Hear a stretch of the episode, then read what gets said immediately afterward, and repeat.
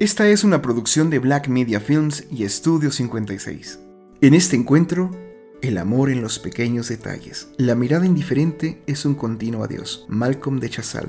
Queridos escuchas, hoy en día todos vivimos sumidos en nuestros problemas y se nos olvida el mundo. ¿O es que el mundo es en sí un problema para nosotros? Cierto es que nadie nos entiende y muchas veces eso pasa porque nos hemos vuelto muy reservados, quizá por pena, por coraje, por temor a ser regañados o criticados. ¿Para qué compartir lo que nos pasa si parece que solo podemos recibir algo negativo por parte del otro? Podemos entender que muchas de las respuestas derivan de la propia frustración personal del otro, es decir, hablamos de proyecciones y que en ellas hay todo lo que está mal, lo que duele, lo que entristece. Por eso es que es necesario que hagamos un ejercicio diario de recordar que todos tenemos problemas, pero no hay motivo de hacerlo los problemas del otro. En el compartir ya yace la oportunidad de ver desde otra perspectiva el problema, Quizá haya solución, quizá no estamos haciendo lo mejor para ello, pero la idea debe fortalecerse en la virtud de la humildad, tanto del que comparte como del que comenta. Mi papá solía decirme, cuando hables de ti, no te olvides del otro. Esa insistencia es muy humana, demasiado importante como para pasarla de largo. Sí, una vez más, todos tenemos problemas, pero no todos tenemos las soluciones.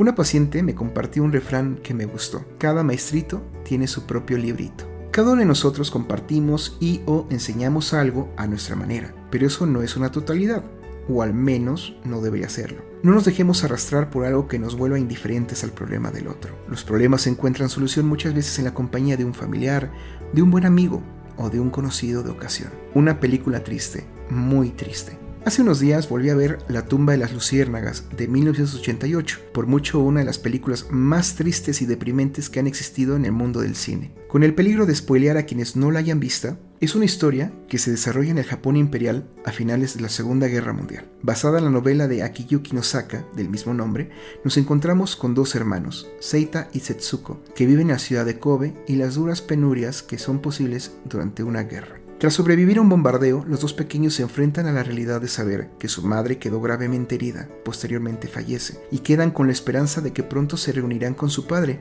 quien funge como oficial de la Armada Imperial de Japón, cosa que, como podemos entender, no sucederá. Seita tiene 14 años y Setsuko es una pequeñita de 5 años. A pesar de la crueldad de la guerra, estos hermanos nos ofrecen un recuerdo de que siempre hay algo por lo cual luchar, aunque claro, Seita se ve sumido en la responsabilidad de cuidar a su hermanita en una situación francamente desesperada, donde el alimento, el hogar, la paz y la seguridad escasean, así como la salud. Sin querer entrar en muchos detalles para no arruinarles la ocasión de ver esta película y que a pesar de su crudeza en verdad les animo a que lo hagan, en ella encontramos la crueldad absoluta del ser humano cuando abrazan la indiferencia y el individualismo salvaje. En este mundo de amor, quien cierra las puertas al otro se condena a sí mismo a los peores infiernos personales. Abrazar la esperanza, abrazar al otro. Es increíble que como seres humanos solo pensemos en los demás cuando ha pasado una desgracia o cuando de plano ya es demasiado tarde. Los gestos de amor y cariño son exigencias del día a día. Sé que el famoso debe ser puede resultar una imposición, pero en algunos casos como este quizás sea más bien un recordatorio de que nos estamos sumiendo en una realidad de indiferencia tan cruel que no somos capaces de entender que muchos problemas los podríamos evitar o al menos ayudar a solucionar. Es de tercos pensar que la única ayuda deriva en cuestiones materiales, pero también es cierto que muchas veces tenemos algo que podríamos ofrecer a otros.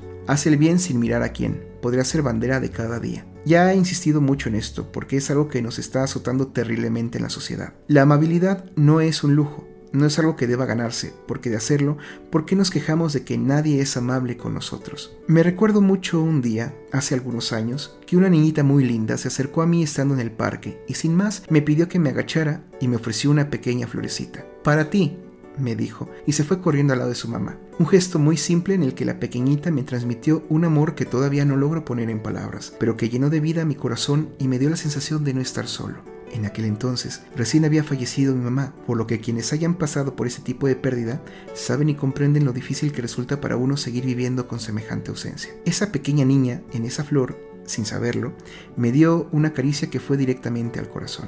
No me conocía, Solo me vio sentado ahí en el parque mientras leía, un perfecto extraño ayudando a otro perfecto extraño. Y esa ayuda, al día de hoy, me invita a repetirla. Nos estamos escuchando.